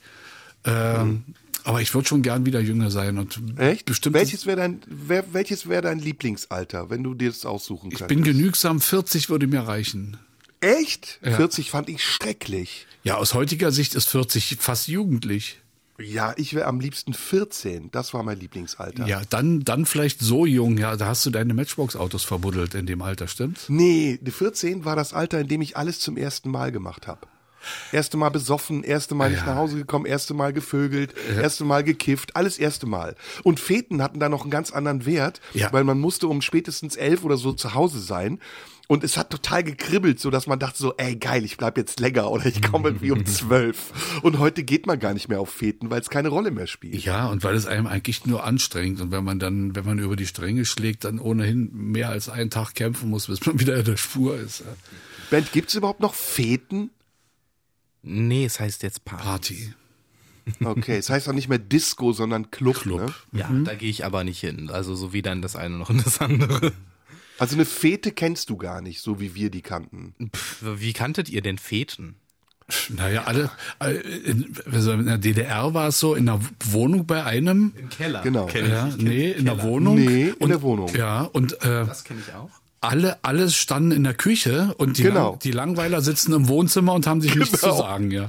Und, und, und gegen frühen Morgen liegen die Pärchen unterm Sofa. Ähm, es, ist, es ist überall deliral, leere Flaschen und Ja. dann kommen die Eltern nach Hause. Ja, oh, da fällt mir auch gleich wieder was ein. Ich habe auch eine geile Story dazu. ich Okay, wir machen, wir, Tausende, okay, wir ja. machen Musik und danach kommen die geilsten Fäden-Stories. Jetzt habe ich ein bisschen Musik mitgebracht. Ne? Nee, nee, ich habe noch mal geändert, aber leider hast Gottes, noch wir mal können wieder zurückschieben, weil wir waren gerade bei Eltern und so weiter. Ja. Und ich habe aber ich glaube, es passt, ist in Ordnung. Danach kommt dein Lindenberg, jetzt kommt erstmal Heinz Strunk. Ja, das Ähm, der macht sich ähm, sehr böse lustig über alte Väter, also so, die dann plötzlich mit 50, Anfang 60 nochmal Väter werden. Und Prenzlauer Berg, Ja, Outdoor-Klamotten, Genau, Haare. Jetzt, alles das, was Sie jetzt hier hören, das ist sehr schön. wenn man undicht ist. Ja. In deinem Alter noch so einen unruhigen Docht. Schön ist das nicht. Du Spagomate. Alter Vater, Arsch mit Ohren. Geh nach Hause, leg dich hin. Ist Geil, das, geile Nummer. hast du schon mal was Böseres gehört? Ja, es ist wirklich super böse. Aber geil, Heinz Strunk ist sowieso lustig. Jetzt kommen wir zu unseren Fetengeschichten. Ja. Ähm, Feten muss man, glaube ich, noch dazu sagen, Ben, äh, waren immer so, wir, wir kommen, glaube ich, noch aus einer Zeit, in der Klicken existierten. Also unsere Clique zum Beispiel, die war ganz wichtig. Und wir haben uns auch jeden Tag getroffen. Wir waren so 20 Leute in etwa, haben uns im Stadtgarten getroffen. Alle hatten was miteinander. Es ging immer quer durch die Reihe und äh, die Feten am Wochenende waren dann so das, das Highlight. Und da ist man dann bei irgendjemandem gewesen, der sturmfrei hatte und es war immer exzessiv. So, es wurde immer über die Stränge geschlagen. Und das war, kennst du das Beastie Boy Video, äh, Beastie Boys Video? You gotta fight For your right to party, ja. Das ist genau das, was eine Fete ist, oder? Jürgen? Ja. Ja, aber sowas kenne ich auch. Sowas hatte ich auch. Sowas kennst du auch? Ja, Okay. hatte ich auch. Also so diese, die, die, es gab schöne Abende, wo äh, Leute irgendwie äh, sturmfrei hatten. Oder Serda, wir waren ja auch neulich gemeinsam mal in einer Kanzlei. Ja. Und in der wurde auch sehr viel gefeiert. Also die haben wir dann, die gehört dem Vater meines besten Freundes und die wurde dann gerne auch mal so vermietet an uns und da haben wir dann Geburtstage gefeiert und so und das dauerte auch immer ewig und da waren dann auch, also ich erinnere mich an die erste Party dort, wo wir noch nicht so ganz wussten, wie das so funktioniert, wie man, wie man so eine Party gut macht, wo dann plötzlich, ohne dass wir es so wirklich mitbekommen hatten, auf einmal 120 Leute da waren. Krass, Und ja, ähm, das ja. Ganze lief ein bisschen aus dem Ruder. Es ging auch regelmäßig das eine oder andere kaputt. Und ähm, ja, exzessiv war es eben auch sehr. Und dieses Klickending, das hatte ich auch. Also wir hatten auch so eine Clique. Die Verbindungen existieren teilweise auch noch bis heute. Die war aber um einiges kleiner. Und ähm, war halt auch so eine Freundesgruppe, wo man dann, wir haben aber auch so ganz, ganz bürgerliche Sachen miteinander unternommen. Wir haben gegrillt. Und so. Aber habt ihr denn eine Hierarchie gehabt äh, zwischen Motorrad, also motorisierten und nicht motorisierten Klickenmitgliedern? Wir Bei hatten uns alle waren das die kein- wir- Mofas. Wir hatten alle keine, wir hatten kein einziges motorisiertes Mitglied meines Wissens nach. Wie war das bei dir, Jürgen? Das war doch bei dir bestimmt genauso wie bei mir, oder? Nee, nicht ganz so. Es, äh, meine Clique war erstmal auch ziemlich klein. Das waren, waren so vier, fünf Jungs, äh, alles Musikverrückte. Und man hatte ja, äh, wir haben Abend für Abend zusammengekluckt, meistens bei mir zu Hause, weil meine Mutter hat immer äh, Schnittchen gemacht für, für die Jungs. Das war, die war schon sehr fleißig, was meine Betreuung betrifft, muss ich ehrlich sagen. Und ähm, dann äh, hatten wir die, die Schallplatten, Westschallplatten, jeder hatte ein paar, wurde hin und her getauscht und dann wurde das auf Tonband, Kassetten gab es ja noch erst nicht, äh, überspielt, nächtelang. Ich weiß noch, ich musste eine Nacht lang, habe ich in der Zappa-Sendung schon mal erzählt, 35 Frank Zappa, nee, 16 Frank Zappa-Alben am Stück überspielen. Danach konnte ich es erstmal eine Weile nicht hören. Aber das war ja dann Ja. so ein bisschen mehr so nerdig, ne? So eine Nerdfete. aber jetzt kommt, soll ich schnell die Party-Story erzählen? Ja, Erzähl, erzähl, Also, ich habe auch noch eine. ich war 16, meine Eltern fuhren in den Urlaub und waren eine Woche weg. Das heißt, es war jeden Abend in der Wohnung meiner Eltern Party. Es wurde in den Ehebetten der Eltern beigegangen, mal von mir, mal von mal, mal von von von einem der Kumpels Wie und hast so. du dich dabei gefühlt? Hattest du das Gefühl, da schließt sich ein Kreis? Es war zumindest. Ich weiß nicht, ob es das Bett war, in dem ich auch gezeugt wurde, keine Ahnung. Ähm, und es wurde reichlich getrunken und es war gerade zu der Zeit Pokern angesagt, aber nicht um Geld, sondern um Streichhölzer. Oh, sowas habe ich nie gemacht, Ja. da war ich immer zu doof für. Und ähm, jedenfalls entstand eine riesige Sch- Glasschüssel voll äh, Streichhölzer, die nicht abgebrannt waren. Und dann saß ich mit einem äh, Kumpel, ähm, Detlef Krüger, ich kann es auch laut sagen, äh, der, wir saßen nachmittags zu zweit da und äh, rauchten natürlich. Äh, und dann warf er dieses noch brennende Streichholz in diese Schüssel und die Schüssel fing an zu brennen. So. Und ja, da wurde geguckt und geguckt und plötzlich machte es die Schüssel platzte und die brennenden Streichhölzer verteilten sich auf Scheiße. Teppich, auf Couch, auf der, auf der Tischdecke. Und ich, ich, ich sag, wir müssen was tun. Der, dieses Arschloch, ich muss es wirklich sagen, der saß auf, auf der Couch und lachte sich tot darüber. Und ich sprang wie ein Springteufel durch die Wohnung und schlug mit nassen Lappen das irgendwie alles aus. Und jedenfalls war ein Senkfleck auf dem Sofa, das haben wir dann ausgekratzt, genauso auf dem Teppich, aber die Tischdecke war hin und die haben wir weggeworfen. Das war der, der Start der ganzen Sache. Die ganze Woche über habe ich das Geschirr, was ge ge ähm, gebraucht wurde, in der Badewanne gesammelt. und äh, dann war es Freitag und ich war der festen Meinung, dass meine Eltern Sonntag wiederkommen. Dachte, okay, jetzt gehen wir Freitag nochmal, sind wir in irgendein Konzert gegangen. Und äh, dann dachte ich, dann wirst du den ganzen Son Sonnabend über die Wohnung sauber machen. Wir waren bei dem Konzert und angetrunken und waren der Meinung, wir gehen jetzt noch zu Wolfgang nach Hause und spielen dort Mensch, ärger dich nicht. So Quatsch, wie man so, so manchmal drauf kommt. Und ich war der Einzige, der ein Spiel hatte und ging hoch in die Wohnung und wollte das Spiel holen und schließe die Wohnungstür auf und es riecht sauber in der Wohnung. Deine Eltern sind da. Und ich höre bloß aus dem Schlafzimmer, es war ja, weiß ich, kurz nach Mitternacht oder so, so meine Mutter, Jürgen, Oh shit, oh shit. es war sauber gemacht, es war alles abgewaschen, weggeräumt, Staub gesaugt und ich wirklich sehr angetrunken nach die Schlaf. Ihr seid ja schon da. Sag mal, sag mal, Jürgen, wie sah denn die, was war denn hier los? Und da habe ich wirklich, und da muss ich mich heute noch bei meinen Eltern entschuldigen, habe ich die Unverschämtheit besessen und habe gesagt, es tut mir leid, wir können das morgen diskutieren, aber ich habe jetzt keine Zeit. Die warten unten, wir müssen Mensch ärger dich nicht spielen. Hab das Spiel mir unter den Arm geklemmt und bin gegangen. Und meine Eltern haben mich gehen lassen. Das, ich, also mit meinen Kindern, ich hätte gesagt, also, aber du spinnst ja wohl, du bleibst jetzt hier. Aber sie hat nicht gesagt Achim Jürgen. Nee, da war, wenn, wenn sie vorwurfsvoll war, kam ja so mehr Jürgen, so etwas doch stechen. Ja. Also das, ich hatte, ich hatte auch so Situationen und da äh, konnte ich mich immer drauf verlassen. So, also wenn ich dann irgendwie mal so wirklich spät nachts nach Hause kam, eben mit einem merklichen Dusel, äh, dann hatte ich immer das Glück, dass meine Mutter dann wusste, dass es sich aktuell nicht lohnt, mit mir zu diskutieren. Oh. Und dann, kam, dann, dann, dann, dann, dann kam ich immer so rein, sie sagte so, na? Und sagte dann so, na, geh mal ins Bett. Und ich tat, wie gehieß. Wir hatten eine, kann ich die noch erzählen oder Ja, kommt klar. sie? Nee, wir kannst du noch erzählen. Wir hatten ein, ein, auch in der, in der Clique ein Spiel und ein Freund, der in so einem Einfamilienhaus in einem sehr spießbürgerlichen Viertel wohnte, seine Eltern waren Lehrer, äh, hatte sturmfrei. Und da war wieder die obligatorische Fete. Äh, alle haben sich getroffen und wir fingen an mit diesem Spiel, das wir immer gespielt haben. Nämlich jeder sagt ein Wort und daraus bildet sich ein Satz. Ja, ja. Der logisch ist. Ne? Kennst du? Ich gehe in die Schule und so weiter. Ja. Und wer einen Fehler macht, der muss ein Glas Pflaumenschnaps trinken. Ja.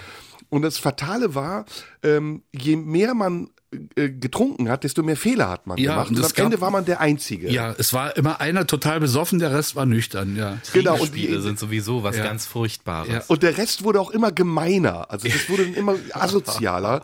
Äh, Und dann fing die an mit so Worten wie als und nicht mit irgendwie ich. Und dann musstest du, als du schon so halb besoffen warst, scheiße, wie geht's jetzt weiter? Naja, und in dieser Wohnung, in diesem Haus stand ein Spinett. Und, und auf diesem Spinett spielte die Wunderschönes, Schwester, ja. Die etwas dickliche Schwester meines Freundes äh, spielte auf diesem Spinett immer zu, zu ähm, sämtlichen Gelegenheiten und das war der, der größte Stolz dieser ehrwürdigen Familie. Kurzer Einwurf, Spinett ist so ein Cembalo-ähnliches Tasteninstrument. Ja, genau. Und äh, der Abend schritt voran, die Party wurde immer wilder, das Spiel wurde immer schneller und ich wurde immer besoffener. Und irgendwann ähm, war die Party zu Ende, alle verschwanden. Ich weiß noch, ich war komplett im Vollrausch und hab mich aufs Sofa geknallt und mir war auch scheißegal, ob die Eltern wiederkommen. Ich hatte vergessen, wo ich war.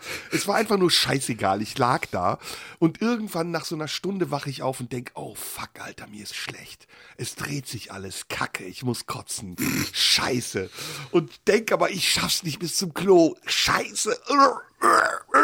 Und mach den Deckel des Spinetts auf und kotze in den Spinettkasten rein.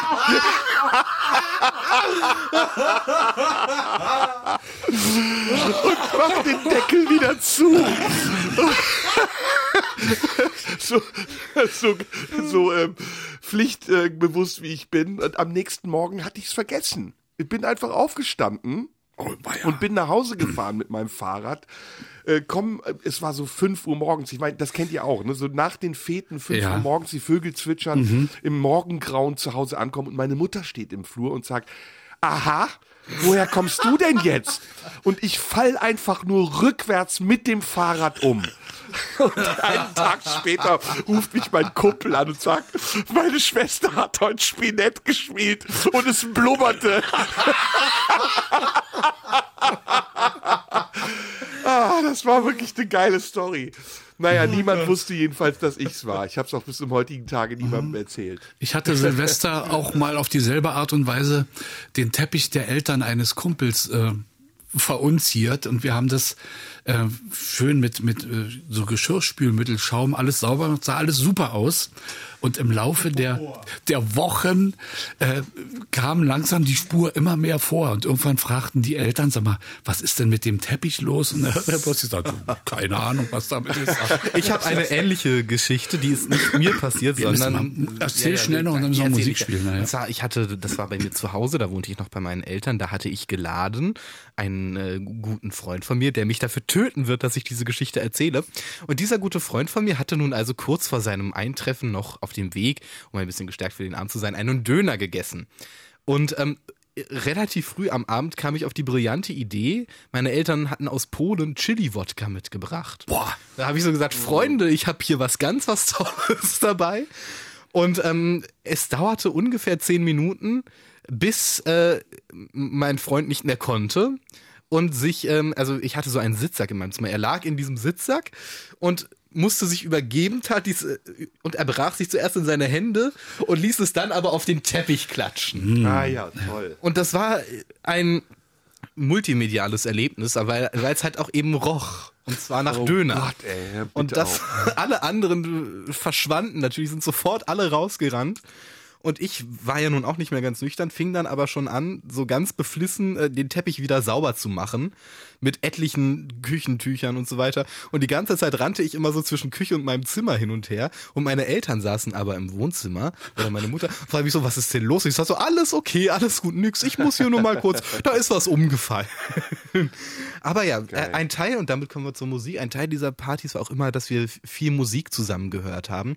Und eine Band, die wir da ganz viel gehört haben, das war Seed. Staub sich legt und sie nicht mehr in deinem Herzen wohnt.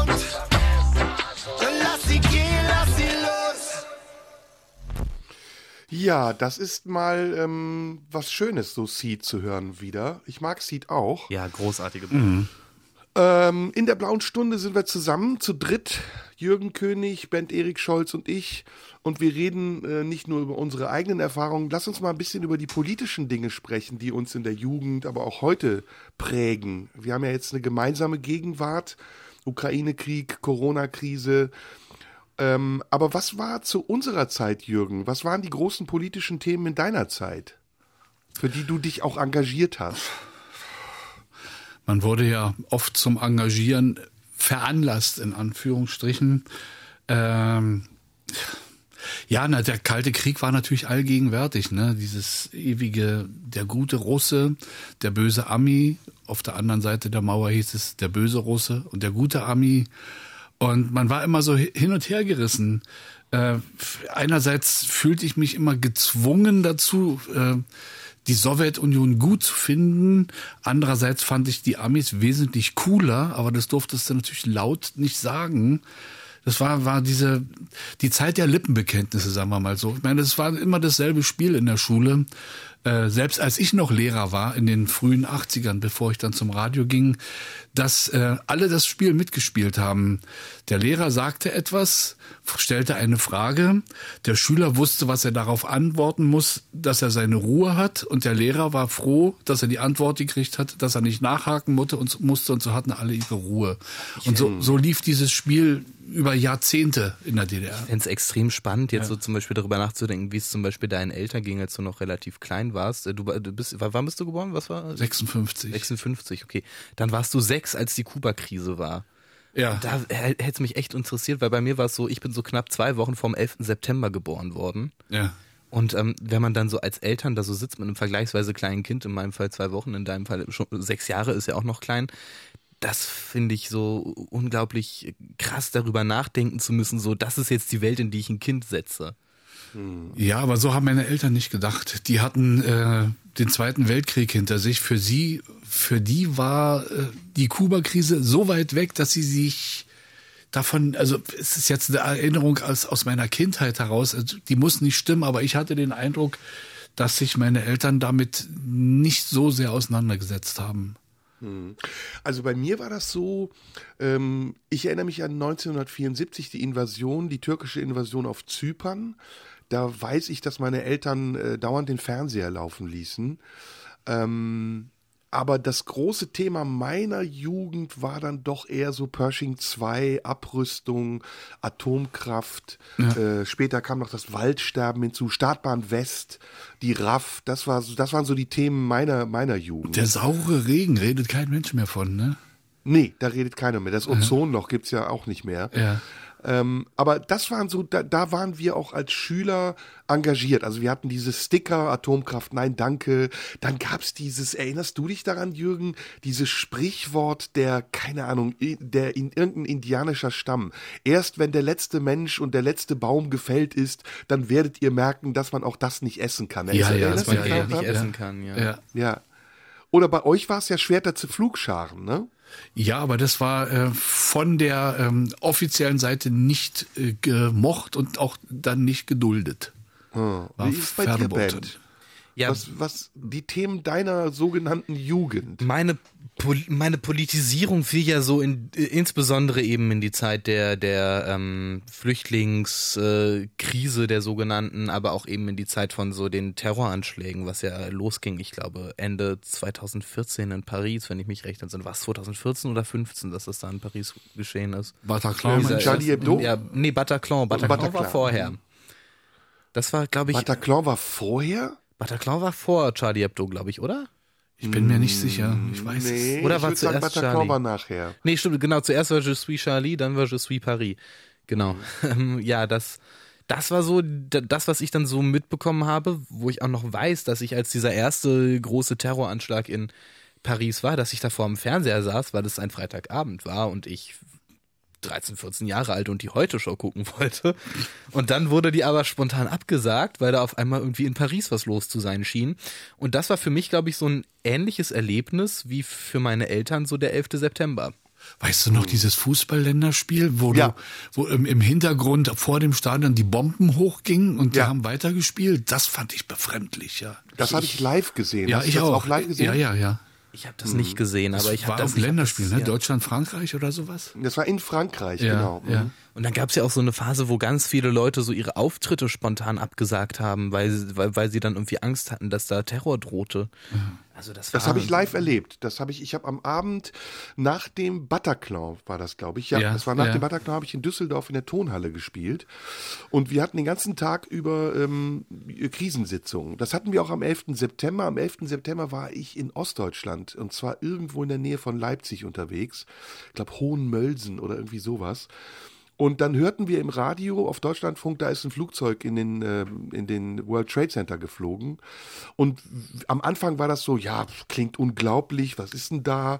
Wir fahren jetzt mal zum Auftritt und nachher informieren wir uns. Aber dann wurde es immer heftiger. Das zweite Flugzeug flog dann in den World Trade Center. Und dann rief schon jemand an und sagte, ey, wir, wir können nicht spielen, das geht nicht, das ist eine Katastrophe, was da gerade passiert. Und beim Bataclan war es ähnlich. Da haben wir dann auch den ganzen Tag Krisensitzung gehabt und haben dann aber beschlossen, nein, wir spielen. Und ich bin auf die Bühne und habe gesagt, pass auf, wir spielen auf jeden Fall, weil wir lassen uns keine Angst machen von irgendwelchen Terroranschlägen.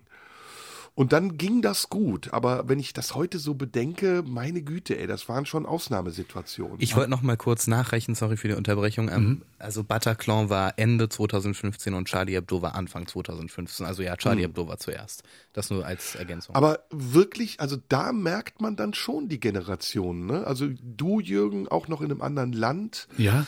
Ähm, ich, ja, gut zehn Jahre, zwölf Jahre, 13 Jahre später. Das ist schon, da ist schon ein gewaltiger Abstand zwischen Ja, uns, ich, ne? ich hingegen habe erlebt, wie meine Mutter weinend am Kachelofen lehnte, als John F. Kennedy erschossen wurde.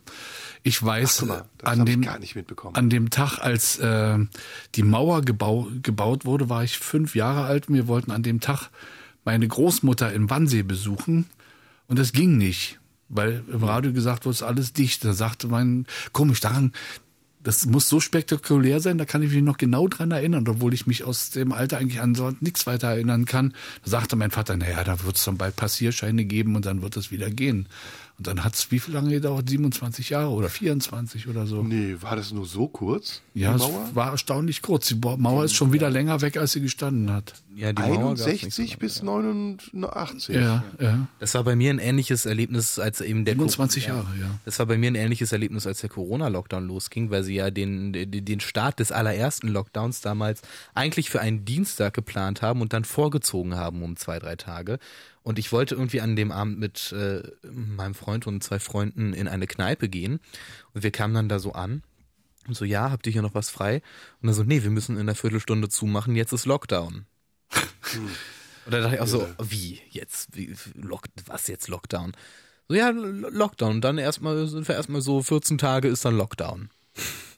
Dann dachte ich auch so, ja gut, das dauert jetzt 14 Tage, dann ist es vorbei. Da warst du Jugendlicher und wir waren schon alte Männer. Ja, aber diese historischen Ereignisse, finde ich, sind ganz markante Punkte, an denen man so feststellen kann, wo man war und wie unterschiedlich das erlebt wurde. Ja. Gibt es dann noch welche? Mauerfall, erinnere ich mich gut dran. Erinnerst du dich dran, Jürgen? Ja, sicher. Du wirst es nicht glauben, ich habe den Mauerfall verschlafen. Ich bin, ja, ich bin, an dem Tag war irgendwie, waren, waren, waren wir müde und sind, sind relativ früh schlafen gegangen. Und ich werde nächsten Morgen, da arbeitete ich schon bei DT64. Und äh, nächsten Morgen werde ich wach und höre einen unserer Reporter vom Schlesischen Tor berichten. Ich dachte, was ist denn jetzt los? Ich hab's einfach verpennt. Ja. Ich habe den Mauerfall erlebt. Ähm, ich war an der Uni in, in Wuppertal und zu dem Zeitpunkt habe ich für mein Examen geübt. Ähm, und ich bin dann abends immer mit dem letzten Zug nach Hause gefahren, nachdem ich irgendwie neun Stunden in so einem Keller war. Wir Trommler sind ja immer im Keller, ne? Wir kriegen kein Tageslicht mit. Und der Zug, mit dem ich fuhr, der kam aus Dresden. Das war der äh, Zug, der von Dresden durchfuhr bis nach Aachen.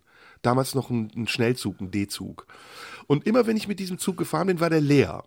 Und ich ging dann in diese Abteile und da lagen dann noch so Überbleibsel von den Leuten, die in Ostdeutschland gefahren sind im Zug. Also irgendwelche Limonadendosen, äh, irgendwelche Packungen von, von Keksen. Und man sah, okay, ja, dieser Zug fuhr offensichtlich von Ost nach West. Ja, aber Limonadendosen gab's im Osten nicht. Doch. Nein, es gab Oder. Limonadenflaschen. Flaschen, Oder Limonadenflaschen. Ja. Naja, und, es, und dann an diesem Abend war der Zug, wann ist die Mauer, um wie viel Uhr ist die gefallen? Es muss abends so gegen elf gewesen sein. Zwischen zehn und elf, glaube ich. War das der Folgetag? War das der 10. November? Weil der Zug war brechend voll. Nee, es war schon, ja, das muss am 10. gewesen sein, sonst wären die ja noch nicht im Zug gewesen. Meine nee, Mutter, dann, dann war das der 10. Aber der Zug war brechend voll und ich dachte, hä, was ist denn jetzt passiert? Und dann kam ich nach Hause und mein Kumpel, mit dem ich in der WG wohnte, sagte, ey, die Mauer ist gefallen. Und erstmal dachte man so, ja, hä, hm, okay, was, was passiert denn jetzt? Aber dann ging es ja ziemlich schnell, dass man es auch gemerkt hat. Ne? Wir müssen mal wieder Musik machen. Wir haben erst, erst Ich wollte noch, ja, ich wollte noch kurz erzählen, meine Mutter hatte die, hatte wie immer die coolste Attitüde, was den Mauerfall anging. Sie hat mir dann so erzählt, so ja, ich habe das dann schon realisiert und das war schon was Besonderes und was krasses so. Aber dann wollten alle meine Freundinnen sofort rüber in den Westen irgendwie gehen. Und, sie, und ich habe mir dann so gedacht, so, naja, die Mauer ist ja jetzt auf, ich muss ja jetzt nicht sofort drüber stürmen. Jetzt ist ja offen, jetzt kann ich ja hin, äh, wann ich will. ja, so habe ich übrigens auch gedacht. Mhm. Ja. Wir machen mal kurz Musik und gehen jetzt ab in die 60s. Da gibt's mal den Klassiker. The Who, My Generation, der ist auch schön.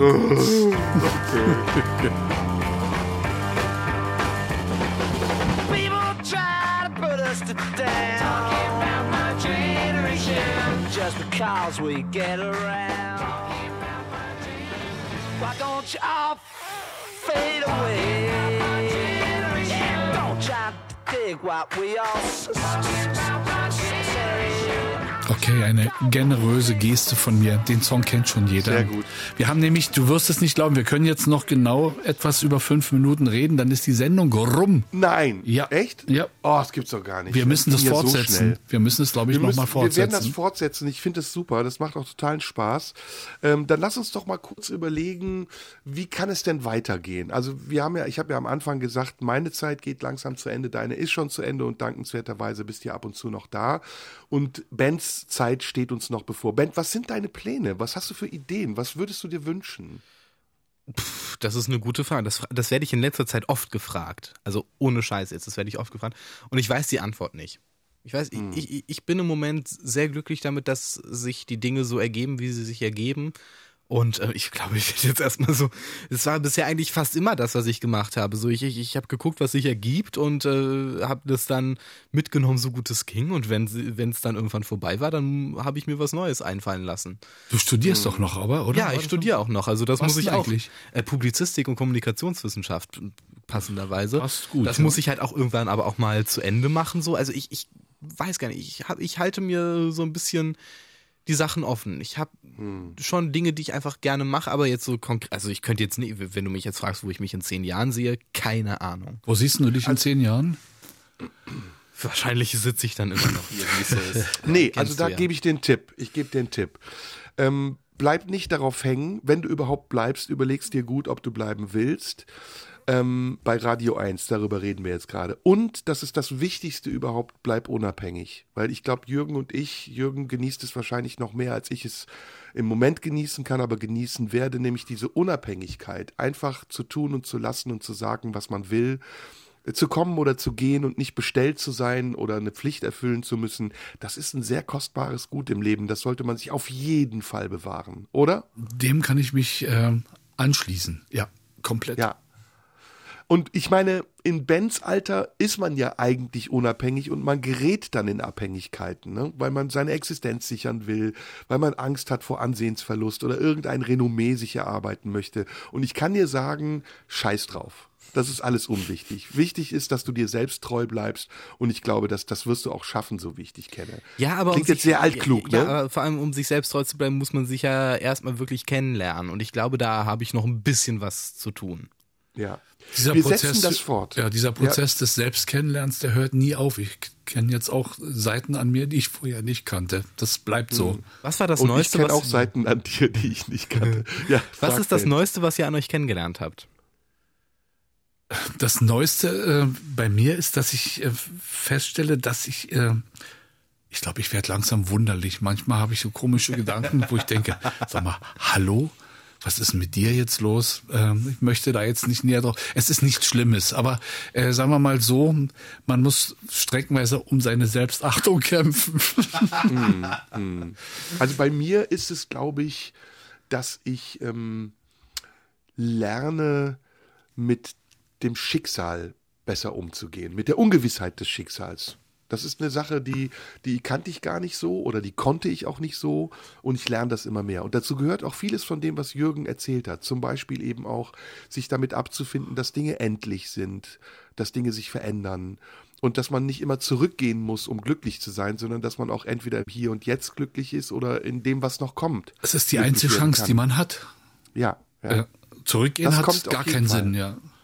Nee, zurückgehen ist doof. Ja. Das ist das, es, es gibt ja Leute, die hängen immer in der Vergangenheit. Ja. Oder in der Zukunft finde ich auch nicht so toll. Ne? Also Angst vor der Zukunft zu haben, ist auch so eine Sache, die ich ganz äh, schlimm finde. Ja. Ja. Na gut, also wir müssen das fortsetzen. Das ist doch eine ganz tolle Idee, dass wir uns hier zu dritt auch mal treffen. Ähm, nur mal einen kleinen Ausblick. Wir haben noch tolle Sendungen vor uns. Wir haben noch ein gutes halbes Jahr und ich freue mich darauf. Jürgen, du wirst immer wieder hier zu Gast sein. Da freue ich mich drauf.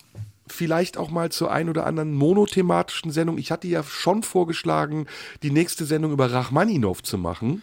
Ja, können wir machen. Ich war Weil- ges gestern im Konzert. Erzähl ja. mal, genau. Ja, Erzähl oh, mal, oh, was da passiert ist. Ganz schnell gehen. Ich war gestern bei einem Klavierkonzert im Schauspielhaus. Äh, ein russischer Pianist spielte zwei Stunden lang ausschließlich Klavier-Solo-Werke von Rachmaninow. Das war tiefst beeindruckend. Es war ein sensationeller Pianist. Äh, Lu- Luganski hieß er, ja. Nikolai Luganski. Und ähm, hatte das Telefon aus. Übrigens muss man sich mal vorstellen, in dem Konzert hat bei drei Leuten das Telefon geklingelt. Ich hätte die schlachten können.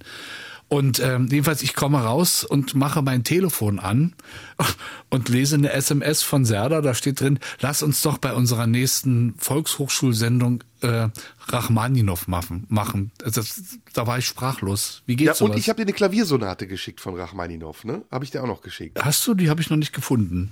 Was? Guck sie dir an mit der chinesischen Pianistin. Ich habe auch noch einen Text dazu geschrieben, den du aber nicht hier erwähnen solltest.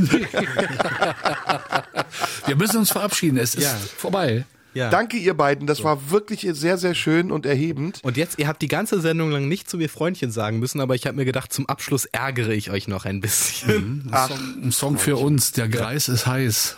Mhm. Ja. Und Udo Lindenberg. In diesem Fall. Dann äh, vielen Dank auch, Band. Ja? gut, Lausbub. Dann mach mal.